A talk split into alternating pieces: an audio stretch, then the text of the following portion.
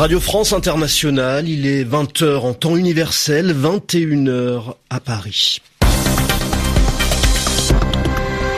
Florent Guignard. Bonsoir, bienvenue. C'est le journal en français facile que je vous présente aux côtés de Zéphirin Quadio. Bonsoir Zéphirin. Bonsoir Florent, bonsoir à tous.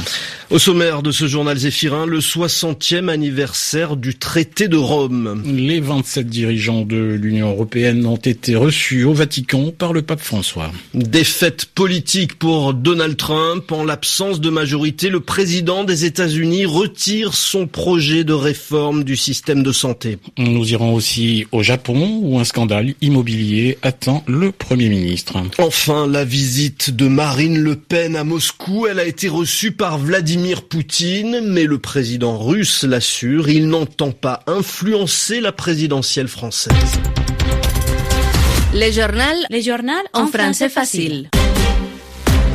Veille d'anniversaire pour euh, l'Union européenne, c'est ce samedi qu'on célèbre les 60 ans du traité de Rome, le traité qui a fondé la communauté économique européenne. Il y avait six pays à l'époque, la France, l'Allemagne, l'Italie, la Belgique, les Pays-Bas et le Luxembourg. Ils sont aujourd'hui 28, bientôt 27 avec le départ du Royaume-Uni et les 27 chefs d'État ou de gouvernement sont à Rome aujourd'hui et demain pour fêter cet anniversaire. Premier rendez-vous tout à l'heure au Vatican. Le pape François les a appelés à défendre les valeurs européennes, faute de quoi l'Union européenne risque de mourir. Notre envoyé spécial à Rome, Béatrice Léveillé, a rencontré quelques fidèles catholiques devant le Vatican. Le Vatican est étrangement calme, la circulation est bloquée, les touristes peu nombreux, et qu'il soit pour ou contre cette rencontre entre les 27 et le pape, ce groupe de jeunes Espagnols est troublé par cette ambiance inhabituelle. Je pense que l'Union européenne devrait se démarquer de l'Église. Ce qui se passe, c'est qu'on a un peu peur parce qu'il y a beaucoup de policiers. Quand tu viens comme moi de l'étranger, j'arrive de Barcelone, et que tu vois autant de policiers et de militaires en armes, c'est choquant. Moi, ça me plaît pas cette rencontre. Je crois que le pape est un personnage très influent en Europe et dans le monde, mais je ne crois pas qu'il devrait se mêler de ces choses purement politiques. S'il veut, avec son influence, faire changer euh, le monde, la première chose qu'il doit faire, c'est de ne pas se mêler de tout cela. Le centre de Rome, y compris le Vatican, est en grande partie interdit à la circulation. Policiers et militaires sont omniprésents. Jusqu'à demain, la capitale italienne vit à l'heure des dirigeants européens. Béatrice Leveillé, Rome, RFI. Et les festivités à proprement parler auront lieu demain, samedi, à Rome, là où fut signé le traité de Rome il y a 60 ans. Et tout à l'heure, Donald Trump a adressé ses félicitations à l'Union européenne, lui qui avait trouvé merveilleux le Brexit et le départ du Royaume-Uni. Au Royaume-Uni, justement, de nouvelles interpellations deux jours après l'attentat de Londres. Trois personnes ont été arrêtées à Manchester, onze personnes en tout ont été arrêtées depuis l'attentat. La police a aussi diffusé la photo du terroriste dans l'espoir de faire avancer l'enquête. Et puis dans la lutte contre le groupe État islamique, la bataille de Raqqa se prépare et serait même imminente selon le ministre français de la Défense. Ouais, selon Jean-Yves Le Drian, la bataille pour libérer la capitale autoproclamée de l'État islamique va commencer dans les prochains jours. Réponse plus prudente des combattants des forces syriennes démocratiques qui sont sur le terrain. Ils parlent plutôt de plusieurs semaines pour achever l'encerclement de Raqqa. En Irak, les forces irakiennes avancent pas à pas dans la reconquête de Mossoul, l'autre grande ville aux mains de l'État islamique. Un certain nombre de civils ont malgré tout décidé de rester chez eux malgré les combats. Mais d'autres euh, ont trouvé refuge dans des camps installés en dehors de la ville. C'est le cas de Daoud Salem, un jeune déplacé qu'ont rencontré nos envoyés spéciaux Sami Boukhelifa et Boris Vichit. Il vient tout juste d'obtenir une tente pour sa famille. Je suis parti parce que je voulais mettre ma famille à l'abri. Au moment où les combats ont débuté, c'était très dangereux. Il y a eu des tirs d'artillerie, des bombardements aériens, les affrontements étaient violents. On n'avait plus de lait pour ma fille. Dès que les troupes irakiennes ont chassé les djihadistes dans notre quartier, nous avons pu partir. Alors nous avons emprunté des ruelles pour fuir, mais malgré cela, on a été la cible de tirs d'obus et mon père a été tué.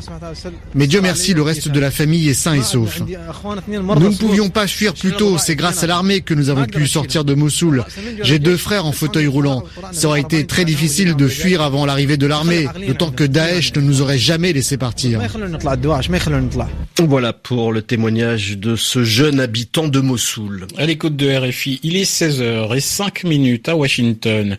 Nouveau revers, nouvel échec pour Donald Trump autour de l'abrogation, la suppression de l'Obamacare, la réforme de santé de Barack Obama. Après le report du vote hier, faute de majorité, un nouveau vote était programmé aujourd'hui, mais le chef de la Chambre des représentants a annoncé à Donald Trump que le compte n'y était toujours pas, il manque des voix républicaines pour adopter la réforme et Donald Trump vient de demander il y a quelques minutes à peine le retrait de son projet de loi. Direction le Japon à présent. Le Premier ministre et son gouvernement sont au cœur d'un scandale qui fait beaucoup de bruit là-bas. Le Premier ministre Shinzo Abe est accusé d'avoir fait pression pour que soit vendu à un prix défiant toute concurrence un terrain pour une école nationaliste. Le scandale a pris un peu plus d'ampleur, d'importance après la révélation de dons d'argent. Les explications de Christophe Paget. Elle a dit, s'il vous plaît, c'est de Shinzo Abe, et m'a donné une enveloppe avec à l'intérieur un million de yens, soit 8300 euros. C'est ce qu'a répété hier Yasunori Kagoike devant le Parlement japonais. La femme du Premier ministre m'a donné de l'argent pour aider à la construction d'une école élémentaire. Qui plus est, sur un terrain que ce directeur d'une association éducative nationaliste aurait acheté à l'État pour un dixième de son prix réel. La ristourne s'explique explique en partie par la présence sur le site de déchets toxiques à évacuer, mais ne lève pas les soupçons sur d'éventuelles pressions du ministre des Finances. D'autant que le chef du gouvernement, qui a promis de démissionner en cas d'implication avérée dans ce scandale immobilier, a déclaré qu'il partageait les vues idéologiques de Yasunori Kagoike. Son école maternelle professe un patriotisme d'avant-guerre, avec à la clé des chants à la gloire du Premier ministre et de sa politique, ainsi que des propos anti-chinois et anti-coréens. Quand l'affaire a éclaté, l'épouse de Shinzo Abe a quitté le poste de présidente d'honneur de la nouvelle école. En un mois, son mari a perdu 10 points de popularité.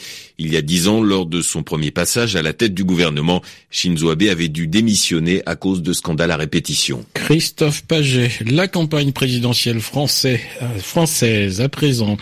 Campagne qui passe, hein, Florent, par la Russie. En tout cas pour Marine Le Pen, la candidate du Front National a été reçue au Kremlin par Vladimir Poutine. C'est une première à un mois du premier tour de la présidentielle. Vladimir Poutine assure ne pas vouloir influencer l'élection française. Marine Le Pen, de son côté, a parlé d'une levée des sanctions internationales contre la Russie si elle était élue. RFI Moscou, Muriel Pomponne. C'est la première fois que Marine Le Pen est reçue officiellement par Vladimir Poutine au Kremlin. un mois du premier tour de la présidentielle, Vladimir Poutine a tenu à affirmer que la Russie n'interférera pas dans l'élection. Mais la Russie se réserve le droit d'avoir des relations égales avec les représentants du pouvoir actuel ainsi qu'avec les représentants de l'opposition. Et à l'attention de son hôte, le président russe a ajouté Il est intéressant d'avoir des échanges avec vous sur nos relations bilatérales et sur la situation en Europe, car vous représentez un spectre des forces politiques en Europe qui se développent. Marine Le Pen a pour sa part insisté sur la nécessité de renforcer les échanges en matière de lutte contre le terrorisme, thème qu'elle a également développé lors de sa rencontre avec les députés russes à la Douma. À l'issue de sa visite, à une question de RFI, Marine Le Pen a déclaré que si elle était élue, la première mesure qu'elle prendrait à l'égard de la Russie serait de faire lever les sanctions. Muriel Pomponne, Moscou, RFI. Et retour en France avec une nouvelle mise en examen dans l'affaire Fillon. Cette fois, c'est le suppléant de François Fillon, celui qui le remplaçait quand il était ministre, qui est mis en examen pour détournement de fonds publics. Il avait embauché Pénélope Fillon comme assistante parlementaire et c'est François Fillon qui avait fixé lui-même le salaire de sa femme. Pénélope Fillon est convoquée chez les juges mardi prochain pour une probable mise en examen. Très légère baisse du chômage en France au mois de février. Moins 0,1% pour euh, les chômeurs de catégorie A, ceux qui n'ont pas du tout travaillé dans le mois, c'est-à-dire moins 3500 chômeurs. 21h10 à Paris, c'est la fin de ce journal en français facile. Merci Zéphirin Quadio. Merci Florent Guignard. Très bonne soirée à tous.